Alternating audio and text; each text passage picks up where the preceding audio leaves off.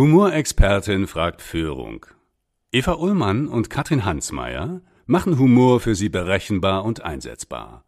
Amüsieren Sie sich, staunen Sie und erweitern Sie Ihr Repertoire.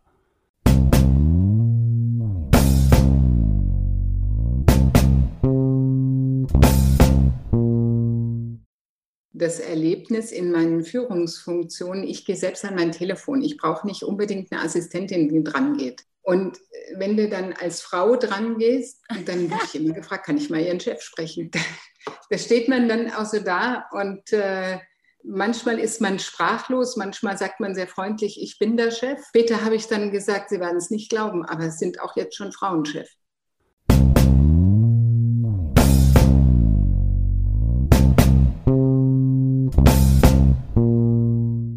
wunderbar, dass ich dich heute zu Gast habe. Hallo Gabriele. Hallo Katrin, schön dich zu sehen und zu hören. Gab es in letzter Zeit was bei dir zu lachen und wenn ja, weißt du noch, was es war? Also ich lache ja eigentlich jeden Tag und meistens über mich selber. Letzte Woche habe ich mal über jemand anders gelacht und habe mir eine Situation ein bisschen erleichtert dadurch ich stand in diesem Sturm bei der Deutschen Bahn im Zug und es, äh, man stand, weil schon sehr viele in diesem Zug waren. Vorher waren schon einige ausgefallen. Und dann kam eine völlig verzweifelte Durchsage der Zugbegleiterin, dass sie erstens weder wüsste, wann wir ankommen. Ich hatte das Gefühl, sie weiß auch nicht, wo wir ankommen. Aber sie versuchte dann irgendwelche Anschlussverbindungen zu nennen und sagte hinter jeder Verbindung, ich weiß auch nicht, ob die fährt.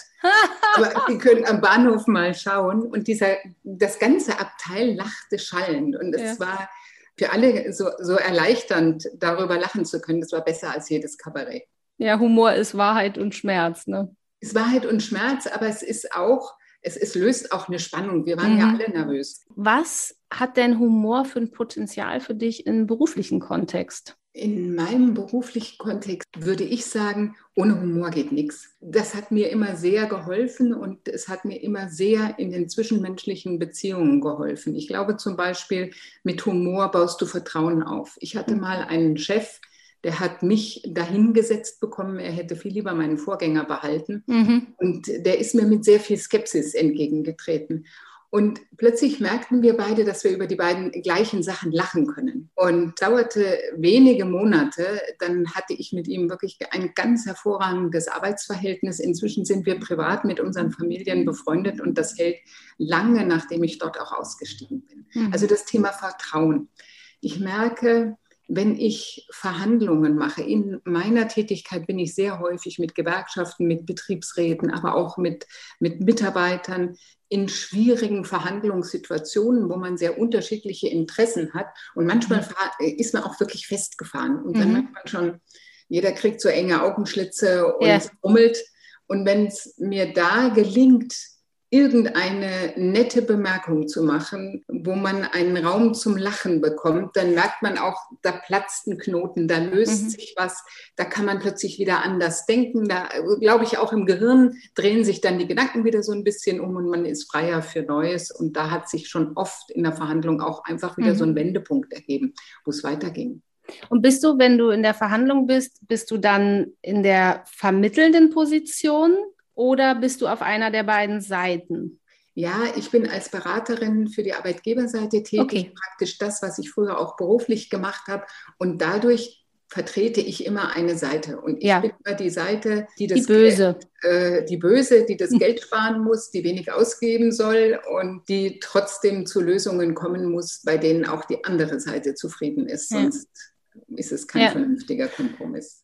Und wenn du da auch die nötige Distanz zu dir selber hast, wahrscheinlich, ne? Also dieses, ich bin jetzt mal die Böse im Sinne auch eben mit dem Augenzwinkern und dich da auch nicht so leicht an die Angel nehmen lässt, bringst du ja von ganz alleine eine Leichtigkeit rein. Die Frage ist, wie schaffst du es denn, dass es dein Gegenüber dann auch annimmt? Gelingt mir nicht immer. Und das Interessante ist, wann immer ich mit humorvollen Menschen verhandle, geht es deutlich leichter. Dann, dann mhm. finden beide Seiten immer wieder einen mhm. Weg. Du hast manchmal sehr engstirnige, so ein bisschen bierernste Verhandlungspartner. Da finde ich es extrem schwierig, äh, zu Lösungen zu kommen mhm. und auch wenn man mal festgefahren ist, da wieder neu anzufangen. Da hilft es meistens nur zu sagen, man vertagt sich jetzt einfach mal und redet zwei Tage später wieder drüber ja. und dann versuche ich in den zwei Tagen nochmal eine andere Lösung zu finden oder ich schreibe mal eine nette E-Mail zwischendrin, versuche einfach das ein bisschen mhm. runterzudampfen. Also der Humor kann entspannen und manchmal ist es ja vielleicht auch, wenn man vertagt, findest du erstmal deinen eigenen Humor wieder, um dann wieder auch einen guten Einstieg zu schaffen. Jetzt würde mich interessieren, nimmst du Unterschiede wahr? Also jetzt haben wir erstmal Humor an sich. Was sind so die ersten Vorteile, die dir einfallen, wenn du jetzt, du bist eine Frau, ja, nicht zu übersehen, bist in einem Bereich tätig, wo du wahrscheinlich häufig auch mit Männern verhandelst, vermute ich jetzt mal. Nimmst du da Unterschiede wahr, ob du jetzt eine Frau oder ein Mann wärst? Also wirst du mit Klischees konfrontiert oder wird das eher neutral behandelt in so einem Verhandlungsraum? Ich war ja äh, mein ganzes Berufsleben fast immer in rein männlich dominierten Unternehmen, sehr häufig eben auch in technischen Unternehmen. Und da musst du dir als Frau schon erstmal so eine gewisse Akzeptanz erarbeiten. Ich habe da schon auch wirklich unangenehme Situationen erlebt. Ich erinnere mich, ich äh, kam mal als, als Personalchefin in ein Unternehmen und da gab es, mein wichtigster Mitarbeiter wollte eigentlich meine Stelle haben mhm. und hatte die nicht bekommen und man merkte ihm an, ihm war der Humor vergangen und wollte eigentlich auch dafür sorgen, dass es mir da nicht anders geht. Und er sagte mir eines Morgens, Mensch, ich habe Sie heute Morgen vor mir im Auto fahren sehen. Sie passen überhaupt nicht in Ihren Dienstwagen. Sie sind viel zu klein dazu. Sie können ja gar nicht äh, übers Lenkrad gucken. Und das aber ich, das, war, das waren schon so Situationen, wo ich äh, auch erschrocken war und wo ich auch ja. gesehen habe, wie, wie häufig Dinge auch bissig werden. Oder ich habe an einer anderen Stelle mal ein Thema ähm, verändern wollen im Unternehmen, wo wir einfach einen Mitarbeiter nicht richtig behandelt haben, und zwar zum Nachteil der Mitarbeiter. Da habe ich gesagt, das ist nicht akzeptabel, das müssen wir anpassen. Da war man so sauer drüber, dass mir der CEO dann sagte, ich sollte einfach mal brav meine Arbeit machen, mich an mhm. meinen Schreibtisch setzen. Ich würde sowieso nichts von dem Thema verstehen. Sie hätten mhm. schon so lange, so erfolgreich dieses Geschäft betrieben. Was ich da erzählen würde, könnte schon gar nicht richtig sein. Also solche ja. Situationen muss man dann eben überkommen. Und äh, das ist manchmal mit Humor möglich, manchmal auch nur, indem man durch Leistung überzeugt. Also ich erlebe das häufig, gerade wenn ich jetzt mit jüngeren Führungsfrauen in Führungspositionen spreche, dass sie dann auch oft wirklich sehr sprachlos sind, weil es ja sehr unverschämte Grenzüberschreitungen auch sind, ja, oder so Zuschreibungen wie setz dich mal brav an den Schreibtisch. Also auch Männer würde man vielleicht irgendwie einen abwatschen, aber dieses brav, ne, das geht ja immer auf dieses gesellschaftliche, sei mal brav, sei mal ruhig, ne, das, was wir alle schon gelernt haben von den Eltern, von der Schule und dann geht's noch weiter. Da erlebe ich bei jüngeren Frauen eher diese Sprachlosigkeit. Wann hast du denn deine Sprache da wiedergefunden? Ich glaube, ich war nie sprachlos, sondern ich musste immer aufpassen, dass ich nicht denk, äh, rede, bevor ich gedacht habe. Mir an der einen oder anderen Stelle mal passiert. Ich, ich habe mal als Journalistin gearbeitet und da bin ich von meinem Chef angesprochen worden vor versammelter Mannschaft, er würde gerne mit mir nach Mauritius in Urlaub fahren. Und das war so ein ganz schmieriger Chef. Also das war kein schönes Angebot. Und dann habe ich ihn nur ganz ernst angeschaut, ohne nachzudenken und habe gesagt, ehrlich gesagt, lieber würde ich nie mehr was zu Weihnachten haben wollen. Und da hat sich im Nachhinein, also eine Woche später war ich gekündigt. Interessant, okay. Das, das ging da relativ flott. Also ich äh, war nie sprachlos. Aber heute denke ich ein bisschen mehr nach, bevor ich Dinge sage. Strahlt so eine Souveränität aus, dass ich glaube, dass es sich niemand trauen würde mehr, das zu dir zu sagen. Wenn es noch mal jemand zu dir sagen würde, also was, was, was würde dir einfallen? Vielleicht auch humorvoll oder welche Grenze? Weil ich finde ja, deine Grenze zu setzen, indem du sagst, lieber würde ich zu Weihnachten nichts mehr geschenkt bekommen, finde ich ja erstmal eine sehr schöne Grenze. Und wenn die Konsequenz ist, ich werde gekündigt, dann wollte ich vielleicht auch diesen Chef gar nicht. Definitiv, äh, der war ausgesprochen schwierig. Das war für mich damit keine so tragische Situation. Du hast sicherlich recht, heute passiert mir das sehr viel seltener. Es ist seltener, dass man so frontal angegriffen wird. Solche Angriffe sind, wenn, dann ein bisschen subtiler, dann kann man mhm. auch noch mal ein bisschen leichter reagieren. Etwas, was ich immer mal wieder mache, dass ich mit einem sehr netten Lachen eine Ehrlichkeit sage über jemand anders, die dann bei ihm schon ankommt, aber wo er sich nicht so ganz angegriffen fühlt, weil er nicht weiß, ob ich das wirklich ernst gemeint habe. Das die Tage mal in einer Veranstaltung neben einem Teilnehmer, der Tage davor mal so aggressiv in einer anderen Veranstaltung war, dass das da keinen Spaß mehr gemacht hat. Eine Diskussion, die da gut gelaufen ist, war da plötzlich zu Ende. Und dann sitze ich so neben ihm und begrüße ihn und überlege, das war der doch. Und dann habe ich so ganz nett zu ihm gesagt, Sie waren doch der, der letzte Woche da diese Veranstaltung völlig gesprengt hat. Und das gab am Tisch ein großes Lachen aber auch eine Erleichterung, weil alle den so mhm. kannten, was mir gar nicht bewusst war. Und jetzt war das Thema irgendwie so ausgesprochen. Ja. Das ist manchmal von mir eine Art zu reagieren und damit mich selber auch entlasten zu können, weil ich habe es einfach mal gesagt, ja. was ich über den anderen denke, aber es so nett zu tun, ja. dass er nicht direkt das Messer rausholt. Entwaffnend und das finde ich ganz spannend. Also die Technik im Humor nennen wir das offensichtliche Benennen, was Humor im Grunde immer tut. In irgendeiner Form, wenn ich Humor mache, benenne ich das, was eh im Raum ist, mhm. was irgendwie mhm. alle spüren, was gerade alle gesehen haben. Ja, und anstatt eben nichts zu sagen und so zu tun, als wäre nichts, benenne ich es halt. Und total clever zu sagen, ich mache das halt charmant. Und bei dem Tonfall, den das hört man ja jetzt auch schön raus. Ich durfte dich jetzt dabei ja noch sehen, aber die Hörerinnen und Hörer hören es ja. Du hast in deiner Stimme da alles ja reingelegt. Das heißt auch, alle am Tisch merken, du bist gerade nicht auf Konfrontation aus. Ja, Glaubst du, das ist was, was wir Frauen besonders gut können? Grenzen kannst du setzen, indem du einfach klar benennst, möchte ich nicht, oder indem du eben den Konter gibst und sagst, sorry, also äh, will ich lieber nichts mehr zu Weihnachten als mit Ihnen nach Mauritius, oder indem ich mit der schönsten Charmanz in meiner Stimme aber inhaltlich sehr klar sage, was ich gerade denke. Frauen und Männer denke ich, man muss immer so vorsichtig sein, so Zuschreibungen zu machen, aber wir sind, glaube ich, schon so ein bisschen unterschiedlich. Ich merke bei Männern sehr häufig, dass sie einen sehr direkten Humor haben und dass Humor bei Männern nicht so, ich will eine Situation entspannen, sondern die wollen sich auch selber amüsieren. Ja. Wenn die über ihre eigenen Witze lachen können, dann sind Männer auch schon für sich zufrieden. Wir Frauen, oder vielleicht sage ich einfach mal, ich, ich denke schon mal ein bisschen mehr darüber nach, ich würde nicht einfach so einen Witz erzählen, weil mhm. ich schon die Sorge habe,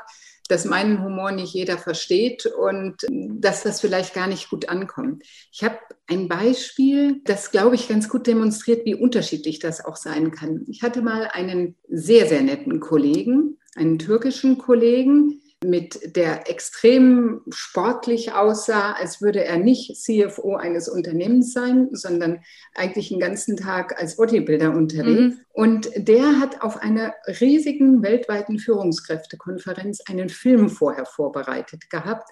Er wollte die Botschaft rüberbringen, Geld passt nicht. Wir müssen gucken, dass wir von den Kunden auch tatsächlich das Geld eintreiben, was draußen ist, sonst machen wir unser Ergebnis nicht. Das hätte der natürlich auf der Tonspur sagen können mit Balkendiagrammen, äh, wo das Geld fehlt und in welchen Ländern. Nein, er hat einen Film gezeigt.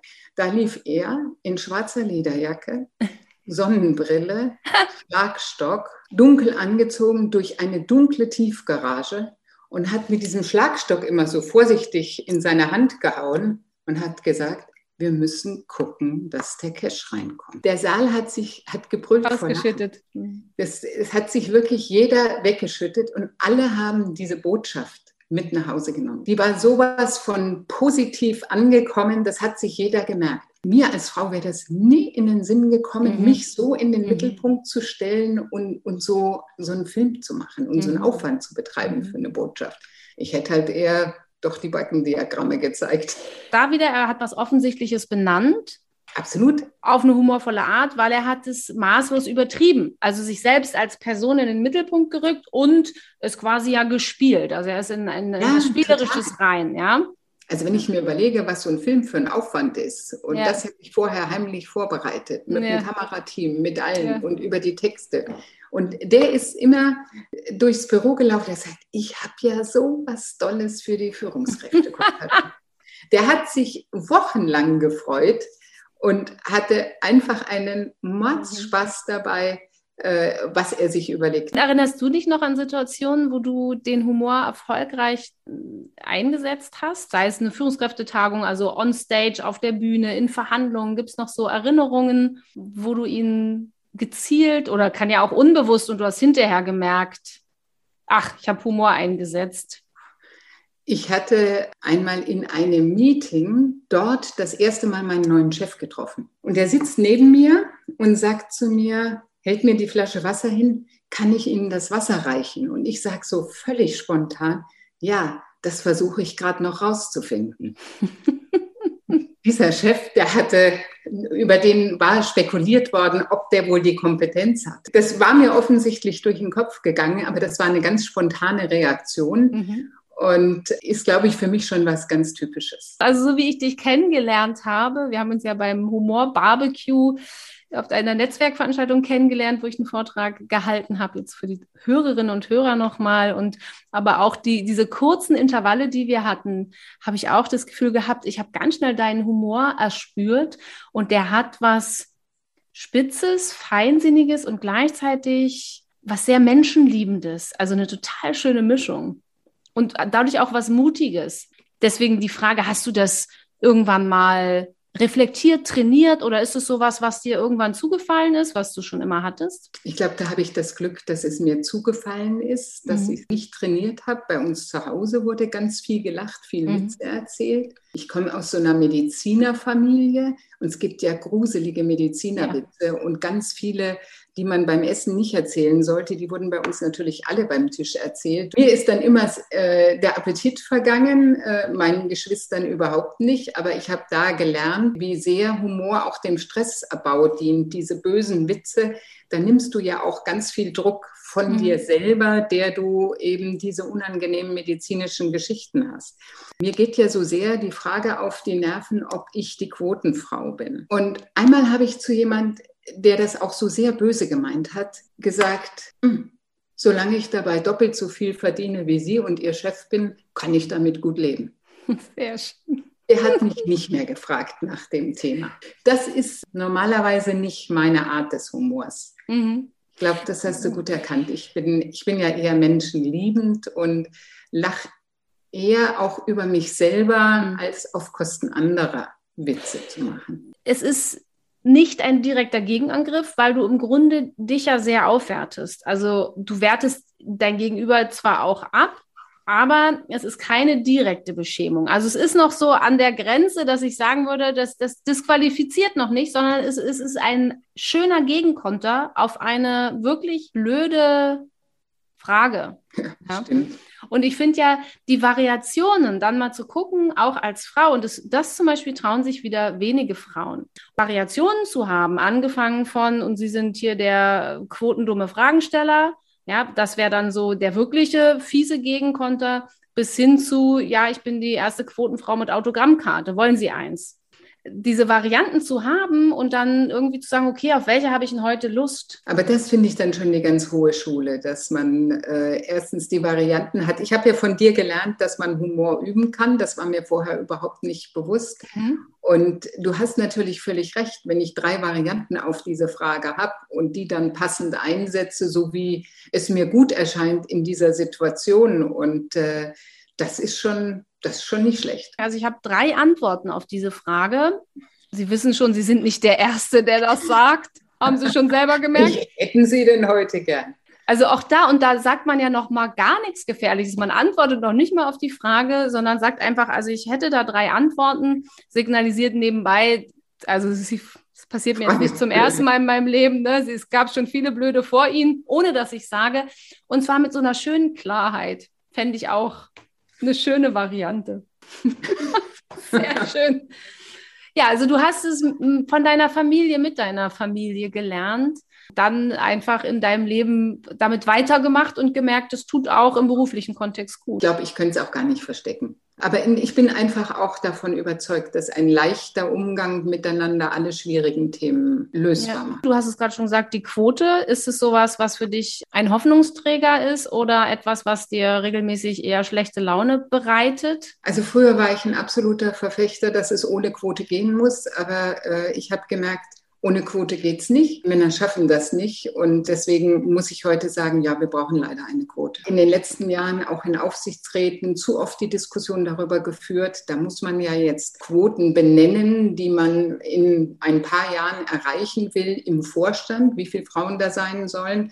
Und da diskutiert man leider heute immer noch mit zahlreichen Männern darüber, dass Quote Null schon die passende Quote ist, weil man müsste ja sonst einen Mann rausschmeißen. Man hat gar keine andere Stelle und es gibt die Frauen nicht. Mhm. Also da ist mir inzwischen die Lust vergangen, darüber mhm. zu diskutieren. Der Humor auch? Also ist es ein Thema, wo dann der Humor eher weg ist bei dir? Nein, ich glaube nicht. Weil auch das lässt sich leichter mit Humor mhm. und äh, mit einer ein bisschen leichterem Angang lösen, denn das ist eben auch ein festgefahrenes Thema, was mhm. gerade bei Männern sehr auf Widerstand stößt. Ich unterhalte mich manchmal auch mit jungen Männern, die im Studium sind oder gerade fertig sind. Die empfinden das teilweise als wirklich männerdiskriminierend. Die sagen, es gab im Studium, in den technischen Studiengängen so viele Frauenprogramme und bei mhm. den Unternehmen wird so klar gesagt, wir wollen Frauen einstellen, mhm. dass die sich wirklich Sorgen um ihre Zukunft mhm. machen. Und deswegen glaube ich, muss man das Thema schon ernst nehmen, aber gleichzeitig muss man eben versuchen, eine gewisse Leichtigkeit im Umgang damit zu haben ich glaube sogar, wenn es äh, rein auch von der Politik oder von, von dem Vermarkten dieser Ideequote mehr Humor gäbe, würde man wahrscheinlich auch viel mehr Leute einladen. Also auch wieder die Sorge der Männer aufzufangen, die vielleicht humorvoll zu verarbeiten. Denn wir Frauen haben ja nun Jahrhunderte unter Knechtschaft gelitten. Und das könnte man ja auch mal humorvoll gegeneinander ja, schaut, wir haben, wenn wir es ausgehalten haben, werdet ihr es auch aushalten oder was auch immer. Ein paar Jahre nur. Genau, genau. Thema ein bisschen Witz reinzubringen. Ja, ja. Das würde bestimmt helfen. Humor als eine rhetorische Waffe finde ich noch ganz spannend. Also ich glaube, du nutzt es intuitiv. Waffe jetzt im Sinne von wirklich rhetorisch auch mal jemanden schachmatt zu setzen. Nutzt du das, also bei dem, bei dem Quotenbeispiel war es ja auch ein unfairer Angriff. Nutzt du das häufiger, wenn du so überlegst, was, was du noch so für unfaire Angriffe bekommst, im Sinne von, dass du so einen guten Gegenkonter setzt? Bei mir war es, ist auch kein unfairer Angriff, aber diese Frage, wo sind jetzt ihre Kinder? Geh arbeiten und die Menschen fragen mich, wo sind jetzt ihre Kinder? Und ich denke mir, fragt man das Männer auch? Oder wie ist es als Frau auf der Bühne zu stehen? Ja, also das werden Männer nicht gefragt. Da, da habe ich irgendwann angefangen, nur noch witzig drauf zu antworten, mit so einem leichten Biss natürlich auch, weil ich gemerkt habe, das bringt mich schneller zum Ziel. Ich hatte immer wieder das Erlebnis in meinen Führungsfunktionen, ich gehe selbst an mein Telefon. Ich brauche nicht unbedingt eine Assistentin, die dran geht. Und wenn du dann als Frau dran gehst, dann wurde ich immer gefragt, kann ich mal Ihren Chef sprechen? Da steht man dann auch so da und manchmal ist man sprachlos, manchmal sagt man sehr freundlich, ich bin der Chef. Später habe ich dann gesagt, Sie werden es nicht glauben, aber es sind auch jetzt schon Frauenchef. Die meisten sind ja dann peinlich berührt, weil, mhm. weil, weil sie das ja gar nicht absichtlich gemacht haben und überhaupt nicht böse gemeint mhm. haben, sondern sich selber dadurch ertappen, dass sie dass sie einfach einem Vorurteil aufgesessen sind. Mhm. Also wie kann ich jetzt auch liebevoll meinem Gegenüber eben spiegeln, ja, ist halt eine Frau hier könnte sein, dass Ihnen das noch öfter passiert. Muss Ihnen jetzt auch nicht peinlich sein. Sie sind auch nicht der Erste, dem das passiert. Ich habe die Tage. Ein Headhunter schreibt mich über LinkedIn an. Sehr geehrter Herr Sohns, ich war ganz intensiv in Ihrem Profil und Sie haben so einen spannenden Lebenslauf. Wir sollten uns unbedingt kennenlernen. Und ich habe ihm dann nur einen Einzeiler zurückgeschrieben, dass er vielleicht noch mal ins Profil schauen sollte. Und wenn er seine Arbeit auch sonst so oberflächlich machen würde, würde ich, glaube ich, seine Dienste nicht in Anspruch nehmen wollen. Und da hat er sich dann sehr entschuldigt. Und sowas ärgert mich, wenn man das immer wieder feststellt. Und es wird ja. wahrscheinlich nicht oft ein Mann als Frau angesprochen das geht ja noch einen Schritt weiter. Ne? Caroline Kebekus, sie hat jetzt ja gerade ihr Buch rausgebracht, es kann nur eine geben, ist jetzt viel auch in Talkshows unterwegs und da geht es ja auch um so Themen. Es wird Forschung betrieben. Äh, es gibt tolle künstliche Herzen, sie passen nur uns Frauen nicht, weil sie halt an Männern entwickelt wurden. Und das ist nur ein Beispiel von ganz vielen Beispielen. Und ich glaube, es ist immer wieder wichtig, in den Humor einzutauchen, ja, um weitermachen zu können auch und um im Kontakt zu bleiben. Es ist aber auch eben ganz oft beschämend und ausgrenzend und schmerzhaft. Ja. Und, und auch das zu nehmen und zu sagen, nee, und das ist eben blöd und das muss ich mal eben ändern. Und mit dieser Chuspe oder dieser Klarheit, die du einfach hast, da das als ein Teil auch zu nehmen. Ja, ich habe viele Jahre Dinge zu viel verharmlost. Nun bin ich auch noch Humorexpertin und Humor ist ja was Spielerisches. Das heißt, ich habe so in meinen 30ern, jetzt bin ich ja äh, zum Glück schon 43, ja, also seit ich die vier vor der Null habe. Ja, Nein, aber seit ich die vier vor der Null habe, muss ich sagen, ich setze klarer Grenzen. Ich habe diese, diese Klarheit. Ich habe überhaupt gar keine Angst, wenn ich jemanden auch mal vor den Kopf stoße. Und so, also mit Mitte 30 fing das an, dass ich gemerkt habe, oh, das kann ja auch mal gut sein, jemanden einfach mal vor den Kopf zu stoßen. Und davor nun sehe ich ja eben auch noch jünger aus, als ich bin. Nun bin ich auch noch ganz hübsch, ne? So der, ne? dieses im Sinne von, ja, die ist hübsch, die ist äh, eben auch da. Erstmal wird erstmal ein Moment unterschätzt. Dann verharmlose ich auch noch viel und merke irgendwann, eigentlich verharmlose ich eben viel zu viel. Mhm. Und ich glaube, in diesem Muster sind viele weibliche Führungskräfte gefangen eine Zeit lang und dann wechselt es irgendwann in so eine Verbissenheit, weil es nicht den Weg in die Leichtigkeit gibt oder in die in die heitere Souveränität. Jetzt meine Frage an dich, wenn du so zurückschaust auch auf deinen Karriereweg und die, die Lebensphasen, äh, hattest du das schon immer, weil einfach das du in deiner Familie gelernt hast oder war das auch eine Entwicklung? Das Thema Souveränität glaube ich, ist eine ganz starke Entwicklung. Und dass dann noch die Heiterkeit dazukommt, ist wahrscheinlich nochmal das, noch mal das Sahnehäubchen drauf. Mhm. Ich kann mich erinnern, ich habe mal unterrichtet, ich habe Juristen ausgebildet und ich mhm. bin in meinen ersten Kurs gegangen und war gut vorbereitet, wie man als Frau halt so ist, bestimmt 120 Prozent, war aber total nervös.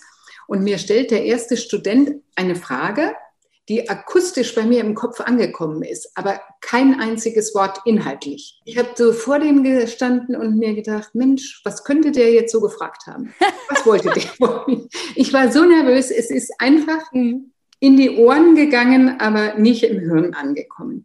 Das ist mir eben nur ganz am Anfang passiert und nur wenige Monate später war ich dann schon so souverän, dass ich, dass man mir jede Frage stellen konnte, dass ich so mein ganzes Wissen auch abrufen konnte, dass ich dann auch Witze machen konnte mhm. und wenn ich was nicht wusste, auch einen Weg gefunden habe, wie ich das nett sage, passt auf, das muss ich noch mal nachschauen oder mhm. wie hm. ich so einen Teil davon schon mal erklärt habe, den ich wusste und mir so einen Merker gemacht habe, beim nächsten Mal versuche ich mal diesen anderen Teil noch mal irgendwo einzubauen. Und das ist Souveränität. Und da glaube ich, Souveränität kommt ganz viel mit Erfahrung und mit Lernen und mit mhm. eine Situation einfach zum dritten Mal zu erleben mhm. und nicht zum ersten Mal.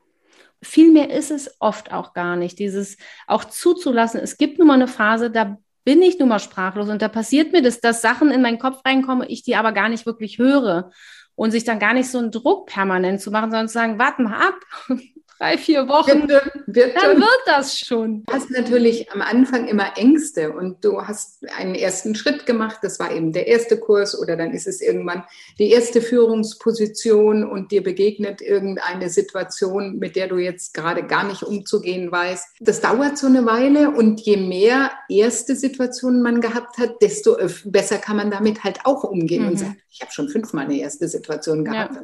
Immer bin ich da irgendwie rausgekommen und jetzt gucke ich mal. Wenn du jetzt so eine Situation hast, dass dich was sprachlos macht oder wahnsinnig aufregt oder was es auch immer bei dir ist, was hilft? Also eine Strategie, aber das ist auch sicherlich diese Frauenstrategie. Ich bin immer extrem gut vorbereitet und lieber zu viel vorbereitet als zu wenig vorbereitet. Ich gehöre zu den Menschen, ich mache überhaupt nicht gern irgendwelche Präsentationen vor vielen Menschen, mhm. obwohl man mir danach meistens sagt, dass sie mir ganz gut gelingen und ich deswegen wieder gefragt werde und mich wieder in dieses blöde Fahrwasser begebe. Aber ich versuche dann eben gut vorbereitet zu sein und kurz davor mich auch mit Menschen zu umgeben, die humorvoll sind, mit denen mhm. man Witze drüber machen kann, die einen dann schon so anschauen und sagen, Mensch, Gabriele, lass mal deinen Hals anschauen. Hast du schon wieder die roten Flecken? Flecken? Mhm. Dann bist du schon, dann fängst du zum Lachen an, dann ja. bist du gelöster, dann, dann gehst du einfach besser mit der Situation um. Für dich gute Vorbereitung und zweitens mich vorher mit Menschen umgeben, die mir gut tun, die mich vielleicht auch nochmal am richtigen Punkt humorvoll abholen. Genau. Ja, genau. Ja. ja, bei mir ist es so, also ich bin auch jemand, der, ich bin ja nun auch Schauspielerin und weiß, was gute Vorbereitung bedeutet. Nicht nur, wenn ich wirklich gut vorbereitet bin, kann ich in dem Moment komplett loslassen. Mhm. Und das mhm. ist ja der zweite Schritt, in dem Moment dann auch zu sagen, und jetzt vertraue ich. Und wenn hier was schief läuft, ist auch okay, weil das wird wahrscheinlich auch genial. Also das war irgendwann meine Erkenntnis, mhm. dass ich dann in dem Moment wirklich loslasse und mich überraschen lasse, was kommt. Und die Dinge, die dann nicht geplant waren, sind oft die, die zumindest mein Publikum noch mal mehr begeistern als die, die ich alle so akribisch vorbereitet habe. Da gebe ich dir total recht. Wenn ich überlege, ich wollte das auf mich, nehmen wir diese Präsentationssituation übertragen, dann habe ich den Eindruck, und dann sind wir wieder bei dem Thema in diesen männerdominierten Unternehmen, dass du schon immer eine ganze Menge hast, die auch darauf warten, dass du Fehler machst. Und dass du dir dessen auch sehr bewusst bist mhm. und deswegen es nochmal einen Ticken schwieriger ist zu sagen, ich lasse das jetzt hier einfach mal laufen, das wird schon irgendwie. Das ist ein Zwiespalt, ne? Mhm. Und das ist ja ganz spannend, jetzt auch aus deiner Position, weil du hast nun diese Erfahrung ja schon ein paar Mal gemacht und dann ist es ja ganz spannend, mal zu gucken, wie kann man denn auch mit im Bewusstsein dieses Zwiespaltes agieren. Also von der Metaebene geguckt, es ist eine totale Zwickmühle. Einerseits will ich besser sein, ja, weil ich weiß, da lauern schon andere. Andererseits will ich aber auch frei sein und loslegen dürfen und mir Fehler erlauben. Also was muss ich mir dann erlauben als Frau, um da gut durchzukommen und mich vielleicht auch nicht permanent komplett zu stressen? Ich glaube, was dort sehr hilft, ist, wenn du dir bewusst machst, dass du eine gewisse Unabhängigkeit auch von der Tätigkeit hast, die du gerade tust. Dass du mhm. sagst, na gut, dann mache ich das hier halt nicht mehr. Dann wird auch noch mal was anderes kommen. Dann kann ich auch ganz andere Dinge machen, die mir jetzt im Moment verwehrt sind.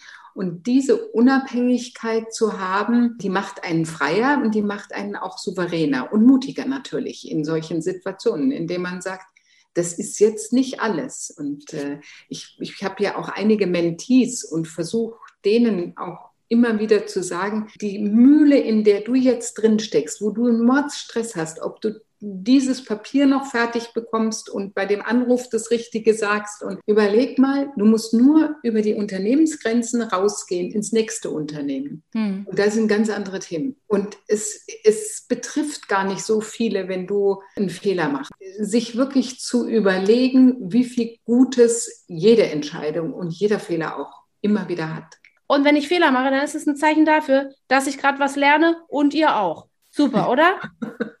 ja, und mich dazu zu zwingen, Perfekt. auch ein Stück weit. Ja? Mhm.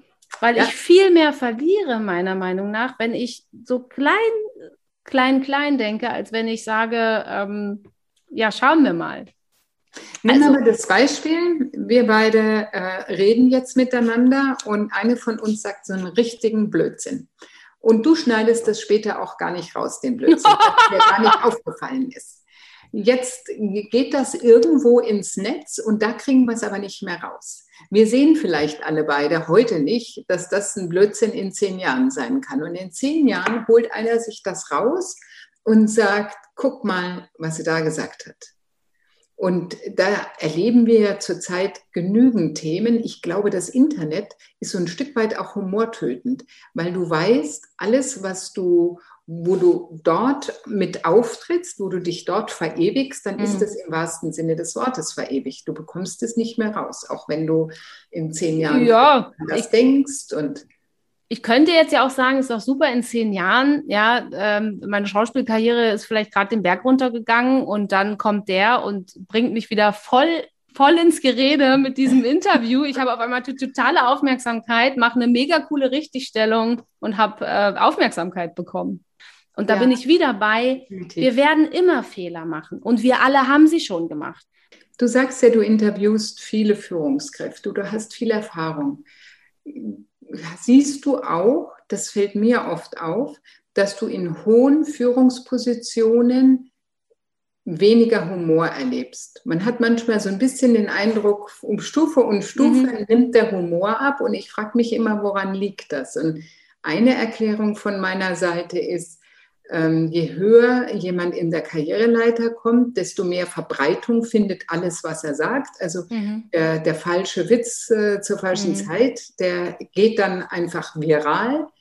Und diese Person hat auch immer zu viele Neider, die sagen, ja wunderbar, und jetzt ab damit mhm. äh, in den mhm. großen Verteiler.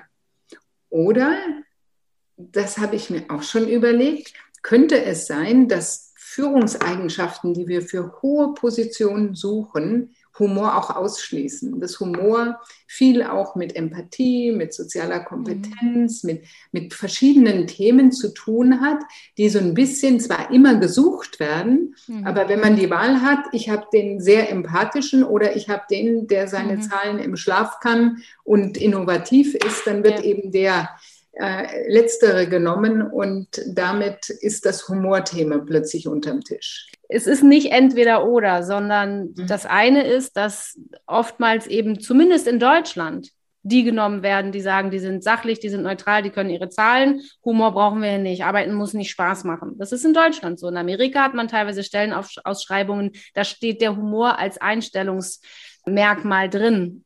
Ohne den kommt man nicht durchs Bewerbungsgespräch. Interessant, interessant. Ja. Ich, ja. Und da gibt es viele andere, auch Schweden, Norwegen, viel innovativere Ansätze ja auch in vielen anderen Bereichen. Arbeitsklima, also wie wichtig ja. ist denn Arbeitsklima, Arbeitsatmosphäre? Wie wichtig ist es denn, dass wir uns nicht so komische Sätze an den Kopf werfen wie, ach, Sie sind hier die Quotenfrau?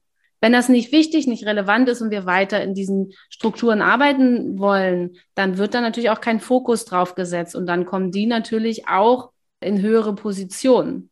Das zweite, absolut, Humor hat immer Sprengkraft. Wir im Humorinstitut sind ja, ich will nicht sagen die einzigen, aber fast die einzigen, die den aufwertenden sozialen Humor trainieren. Also die die Humorstile unterscheiden zwischen dem aggressiven Humor und die Wirkung von aggressivem Humor und dem aufwertenden, liebevollen Humor. Also wenn dir ein Glas Wasser runterfällt und ich eben sage, du kannst aber schön loslassen, der ist total ungefährlich.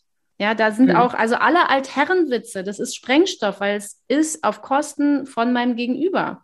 Und da die Leute nur diesen kennen, machen sie lieber gar keinen. Das erlebe ich wirklich ganz, ganz oft so. Und das Dritte ist, dass wir natürlich, wenn wir jetzt mal rein körpersprachlich gucken, hoher Status ist ja Körpersprache erstmal. Das heißt, ich trainiere ja auch als Führungskraft, ne, Kopf gerade, Pausen machen, nicht so viel lächeln, eine Kompetenz ausstrahlen, ist auch hier in Deutschland zumindest wieder gleichgesetzt mit, also ernst. Ernstes Thema bedeutet, ich mache jetzt keinen Humor. Ich lächle auch nicht zu viel. Also dann wirklich ja schon mal auf alle sehr kompetent. Ja, wenn ich jetzt ein bisschen mehr rumfuchtle, ja, auch mal in den Tiefstatus gehe, ja, da verliere ich ja schon ein bisschen Kompetenz. Und das haben zum Beispiel eben wir Frauen wirklich den Männern voraus. Wir wissen, wir können in diesen Tiefstatus gehen, wir können auch ganz schnell wieder nach oben wir wissen das einzusetzen. Ne? Jetzt verrat mir ein kleines Geheimnis. Und die Männer, das erlebe ich eben in den Seminaren, gerade in Führungskräfteseminaren, wo viele Männer sind, wo ich sage, liebe Herren, probieren Sie das ruhig mal mit aus. Ich verspreche Ihnen, Sie kommen aus dem tiefen Status wieder hoch. Und die brauchen ewig, bis sie so, jetzt fummeln Sie mal ein bisschen an Ihren Händen rum, hier so ein bisschen am Jackett.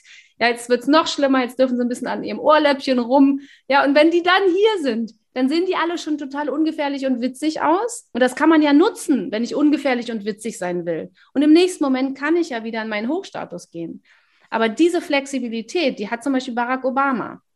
Mhm. Mhm. Der hat diese Flexibilität, der kann eben beides. Und das nennt man dann eine virtuose Führungskraft. Das ist ja wirklich ein ausgesprochen empathischer Mensch. Genau. Ich habe immer, wenn ich äh, in meinen Dienstreisen unterwegs war und viele andere Länder besucht habe, unsere Werke dort besucht habe, habe ich immer geguckt, wie gehen die dort miteinander um. Mhm. Siehst du irgendwo Humor, siehst du ein Lachen, siehst du Gefühl. Du hast eigentlich auch ganz häufig die Verbindung schaffen können zu den Zahlen. Dort wo Smileys irgendwo rumhingen, wo Mitarbeiter laut miteinander gelacht haben. Da haben sehr häufig auch wirklich die Zahlen gestimmt. Da hat sehr häufig auch zum Beispiel so ein Thema wie Arbeitssicherheit gestimmt, wow. weil sehr häufig auch eine angstfreie Kommunikation war. Ich habe die Tage ein interessantes Beispiel erzählt bekommen. Ein Beratungsunternehmen, die ja immer die ganze Woche unterwegs sind. Freitags äh, ab und zu fragt der Chef, was war das größte Verhängnis dieser Woche? Wer hat das Beste hier zu bieten? Und dann hat eben mal einer die Geschichte erzählt, er war im tollen Hotel mit seinen ganzen Kunden und war abends im Sport und hat aber den Ausgang nicht richtig gefunden und ist dann nach Sauna sehr leicht bekleidet ah. durch die Lobby und die ganzen Kunden saßen da und haben ihn freundlich gegrüßt. Das sind so witzige Geschichten, von denen ja auch jemand lernt. Man lacht miteinander, ja. man hat äh, so ein Failure einfach auch kommuniziert und, und alle nehmen es irgendwie mit, oh, ich muss da in der Sauna nicht vergessen, entweder noch mal was Anständiges zum Anziehen dabei haben oder genau den Aus Ausgang kennen. Sehr, sehr berührend finde, ist, dass du etwas beschreibst aus deiner eigenen Erfahrung, dass in den Unternehmen, wo du das erlebt hast, auch die Zahlen stimmen. Es gibt ein Buch, das heißt Return on Investment wurde das erste Mal, wurden über viele Jahre CEOs begleitet und tatsächlich guckt, was braucht eine Führungskraft, welche Parameter. Und mhm. eine von vielen ist Humor. Und der zählt eben, wenn man von einer, es gibt die ich-orientierte Führungskraft und die Virtuose. Und die Virtuose, die hat eben auch den Humor. Der hat eine Auswirkung auf die Zahlen, weil er hat eine Auswirkung auf die Arbeitsatmosphäre und auf die Motivation von den Mitarbeitenden. Was ist denn dein Lieblingsfehler, aus dem du gelernt hast? Wenn du schon von, von Failures aus der Sauna leicht bekleidet in Hotels gehen redest. Also ich glaube, ich habe schon so viele Fehler in meinem Leben gemacht, dass ich jede Woche aus meinen Fehlern lernen kann und gar keine Chance habe, einen Lieblingsfehler zu entwickeln. Du hast jetzt Angst, dass in zehn Jahren jemand dieses Interview findet und dann den Fehler von Gabriele Sohns. Ich hatte mal eine eine nette Situation. Ich saß in einem sehr wichtigen Vorstellungsgespräch und zwar nicht ich habe mich vorgestellt, sondern ich hatte wirklich eine wichtige Führungskraft und wir wussten auch, dass wir die haben wollten und mir war es auch wichtig, diese Führungskraft dann auch tatsächlich zu bekommen. Und ich saß so und gucke so an mir runter und merke plötzlich, ich habe einen blauen und einen schwarzen Schuh an. Relativ ähnlich gleiche Schuhmarke, aber ich bin so ein bisschen farbenblind. Morgens, okay. wenn es dunkel ist, dann kann ich blau und schwarz nicht unterscheiden. Und mir war es super peinlich. Ich hatte wirklich an dem Tag noch etliche Termine, habe mich dann entschieden, das trage ich jetzt mit Fassung. Und als ich dieses Gespräch beendet habe, bin ich sehr entrüstet zu meiner Assistentin gegangen und habe gesagt, wie sie eigentlich drauf kommt, mich so rumlaufen zu lassen. Es sei doch ihre Arbeit, da zu gucken.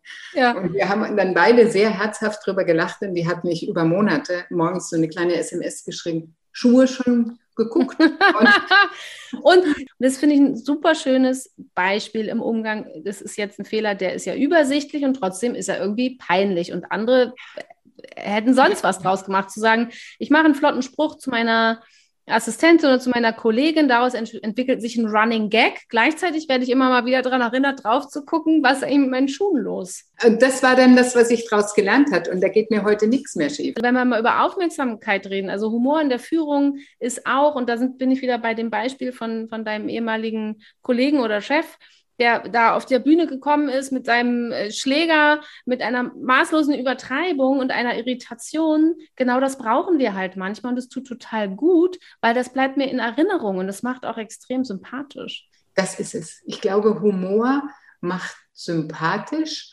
und schafft, wenn du als Führungskraft humorvoll bist, auch eine Menge Loyalität. Jemand, mit dem du lachst, der sticht dir nicht gleichzeitig ein Messer in den Rücken. Mhm. Meistens zumindest mhm. Also das, ähm, was ich Frauen immer mit auf den Weg gehe, weil ich immer wieder sehe, dass es nicht funktioniert, ist, Frauen dürfen ihr Licht nicht unter den Scheffel stellen. Das mhm. passiert nach wie vor viel zu viel. Ich bin schon in Vorstellungsgesprächen mit Frauen gesessen und die haben mir ihre Gehaltsvorstellung genannt. Und dann habe ich gesagt, das habe ich jetzt nicht gehört. Jetzt liegen sie 20 drauf und wir machen weiter. Mhm. Und, oder ich habe nichts gesagt und danach was anderes angeboten. Aber Frauen müssen es eben schon anders fordern. Das machen so viele nicht. Und eine Frau erzählt mir eher im Gespräch, warum sie eigentlich noch nicht ganz geeignet ist für die mhm. Position und was sie noch lernen muss. Sowas habe ich noch nie von einem Mann gehört. Mhm. Der bringt keinerlei der, voraus, der ausgeschriebenen Voraussetzungen mit und sagt, ich kann das und ich mache mhm. das. Und der glaubt auch, dass er das kann und, und will das und der wurschtelt sich dann später da wahrscheinlich auch einigermaßen erfolgreich durch. Und mhm. die Frau, die überlegt sich nochmal zwei Jahre, was sie drauf machen, lernen könnte und ob sie noch einen Lehrgang machen sollte. Mhm. Also das ist das eine, was ich Frauen empfehlen kann. Das andere ist zu versuchen, ein gutes Netzwerk zu haben in mhm. ein Netzwerk zu geben und das Netzwerk nicht zu haben, um zu nehmen, sondern zu geben, dann mhm. kriegt man auch was dafür und dieses Netzwerk dann auch zu nutzen, wenn man es braucht, es auch als persönlichen Austausch zu nutzen, um einfach mal gute Laune zu kriegen. Ja. Ich äh, bin in einem Frauennetzwerk. Wir haben eine WhatsApp-Gruppe und manchmal ist das so lustig, wenn wieder irgendjemand schreibt, irgendeiner am Freitagabend, wieder ein ganz blödes Erlebnis hatte und lässt dann so einen Spruch los und alles johlt und grollt. Ja. Das, das äh, macht richtig viel Spaß. Also ich glaube, Netzwerk ist wichtig. Und das Dritte, das habe ich in meiner Karriere nie gehabt, ist einen langjährigen Mentor. Ich habe das deswegen nicht gehabt, weil ich immer sehr schnell meine Unternehmen gewechselt habe. Ich habe einfach immer Lust gehabt, was Neues zu machen. Mhm. Und was anderes zu probieren. Und deswegen hatte gar kein Mentor Chance, mich weiter zu mhm. begleiten. Ich habe immer Unterstützer gehabt, aber das hilft, wenn ein, eine Person über ein paar Jahre kennt und ähm, auch so eine Entwicklung mitmacht und dann auch immer wieder ein bisschen helfen hm. kann an irgendeiner Stelle. Du, du weißt wahnsinnig viel über Führung. Es ist eigentlich wie ein Buch, was man jetzt so die nächste Seite noch aufschlagen könnte, weil einfach so viel Erfahrung da ist. Vielen lieben Dank. Ja, es ist Erfahrung. Es ist nicht, nicht so angelesen. Es ist Erfahrung und ich glaube, ich bin auch immer mal reingefallen und da lernt man einfach draus. Danke für dieses tolle Gespräch, Gabriele. Katrin, ich danke dir von Herzen. Mir hat es total viel Spaß gemacht. Ich hätte noch ungefähr zehn Fragen gehabt, die ich hätte beantworten können. Die stellst du mir dann beim nächsten Mal. Ja, unbedingt.